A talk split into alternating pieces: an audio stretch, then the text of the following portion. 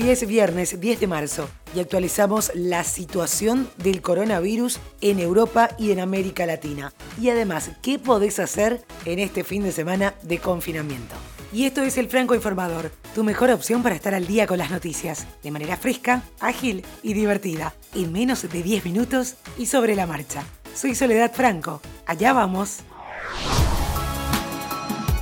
La cifra de muertos continúa subiendo en el estado de Nueva York y alcanzó un nuevo récord en las últimas horas, con 799 fallecidos, pero las hospitalizaciones están cayendo, dijo el gobernador Andrew Cuomo. Se trata del cuarto día consecutivo en que la cifra de muertos toca un nuevo máximo.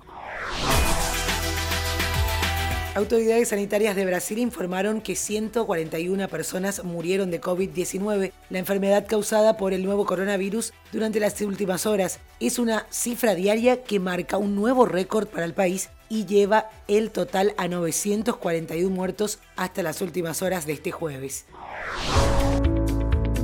el gobierno británico informó que el primer ministro Boris Johnson, quien registra un caso positivo de COVID-19, ya salió de terapia intensiva y volvió a una habitación común del Hospital St. Thomas de Londres, donde permanece internado desde el domingo. El primer ministro, que recibió tratamiento con oxígeno, pero no ha llegado a requerir ventilación mecánica, comenzó a incorporarse en la cama e interactuar con su equipo médico, lo que incrementó el optimismo sobre su estado.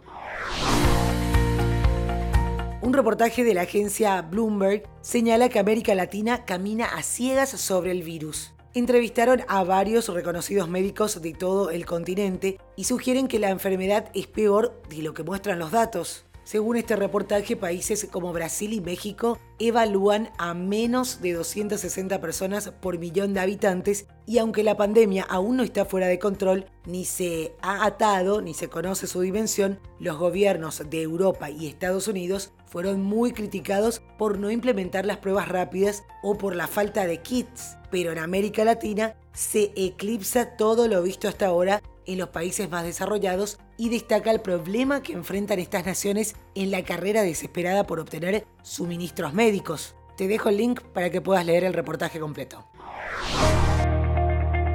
Las nueve primeras carreras de la temporada 2020 de Fórmula 1 fueron canceladas en el caso de Australia y Mónaco o aplazadas sin fecha en los casos de Bahrein, China, Vietnam, Holanda, España, Azerbaiyán y Canadá. Tras la suspensión de este último Gran Premio, la primera carrera ahora programada es Francia, previsto del 26 al 28 de junio en el circuito Paul Ricard. El director deportivo de la competencia, Ross Brown, declaró que la categoría podría regresar en junio en Francia, pero sin espectadores. A vos que estás escuchando este podcast, te pido nos sigas en redes sociales. Estamos en Instagram como arroba francoinformador al igual que en Facebook y en Twitter, arroba francoinforma. De esta manera podemos saber qué te gusta escuchar y armar los episodios de acuerdo a tus gustos. Y en tiempos de cuarentena los paseos se pueden hacer de manera virtual. Esto gracias a la tecnología. Así que aquí hay una buena opción si sos amante justamente de la Fórmula 1 y de los motores. La firma británica McLaren publicó un tutorial de cómo llegar a sus instalaciones ubicadas en Walking para recorrerlas desde Google Maps. En el cuadro de búsqueda de Google hay que colocar McLaren Technology Center y luego hay que acceder a los mapas. Una vez que estás ahí, arrastras el muñequito de Street View para elegir por dónde comenzar el recorrido.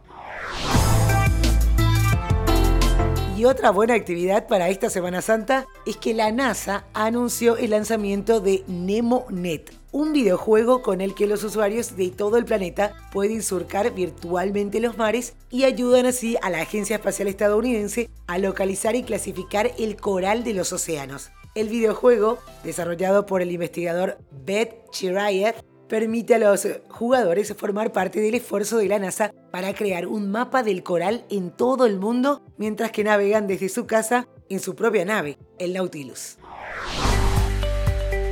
Y ahora, después de que el COVID-19 cerró varios sectores de la economía, LinkedIn está abandonando el motor central de su modelo de negocio para ayudar a las personas a conectarse con empleos sin costo alguno. La plataforma ofrece ofertas de trabajo gratuitas para empresas esenciales, creando una junta de empleos urgentes. Y atención que ya recibió solicitudes de 660 organizaciones de todo el mundo para cubrir más de 130.000 puestos. Y ayer te contábamos sobre el nuevo álbum de The Strokes que se lanza precisamente hoy. Los integrantes de la banda neoyorquina decidieron ponerse creativo y estrenaron una serie online bastante especial y curiosa. Five Guys Talking About Things They Know Nothing About, en la que estarán hablando entre ellos y van a contar anécdotas que quizá no conozca su público. Julián Casablancas, Nick Valenci, Fabricio Moretti, Albert Hammond y Nikolai Freiter. Te dejo el link para que puedas verlos.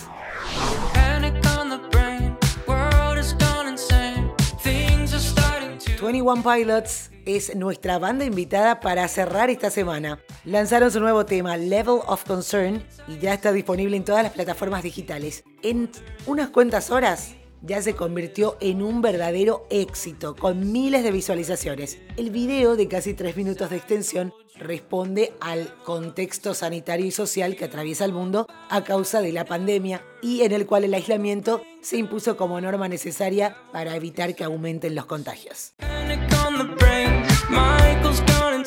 Y esto es todo por hoy. Ya estás al día con la información. Te recuerdo que podés escuchar todos los episodios del podcast en la página web www.francoinformador.com barra episodios. Tenés ahí también los links de las noticias que menciono en cada uno de los episodios. Estamos también en todas las plataformas de podcast.